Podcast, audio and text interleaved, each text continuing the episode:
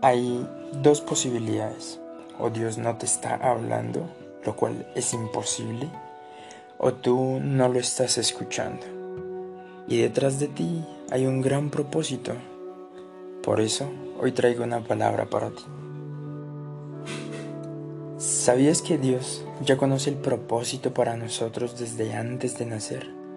Incluso Él ya sabía cuántas veces le íbamos a fallar, pero aún sigue estando ahí en pie junto con su propósito. ¿Sabes si Él comenzó la buena obra en ti? Créeme que aunque mucho corras, la va a terminar. Y es que no fue quizás decisión de tus padres que vinieras a este mundo, sino que Dios ya había dado su aprobación. Y en este año, en cualquier momento, comenzará ese propósito, comenzarás a ver esa gracia que nunca imaginaste. Así que yo creo que hay en ti un propósito por cumplir. Porque Dios nunca miente y nunca se tarda. Por eso es importante pedir su voluntad para que ese propósito se cumpla en nuestra vida. Porque no importa dónde estés, su gracia siempre estará respaldándote.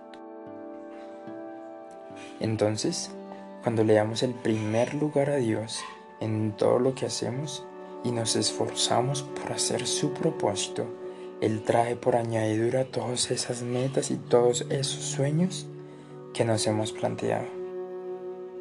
La palabra dice en Timoteo 1.5, pues el propósito de este mandamiento es el amor, nacido del corazón limpio y de buena conciencia y de fe no fingida.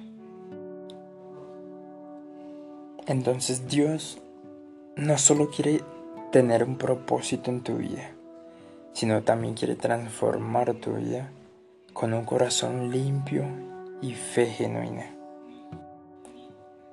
Pero sabes, a la fe hay que añadirle acción. La palabra dice así también la fe, si no tiene obras, es muerta en sí misma. Y es cierto que hay un propósito para nosotros y podemos creer en Él, pero también tenemos que actuar. Tenemos que preparar ese camino para poder recibir ese propósito al cual Dios nos ha llamado o que Él tiene para nosotros. Por eso, hoy te invito a que creas en ese propósito, pero que le sumes acción, que comiences a trabajar por todo aquello que tú quieres y comiences a preparar esa tierra para el momento en que Dios disponga esa bendición para ti.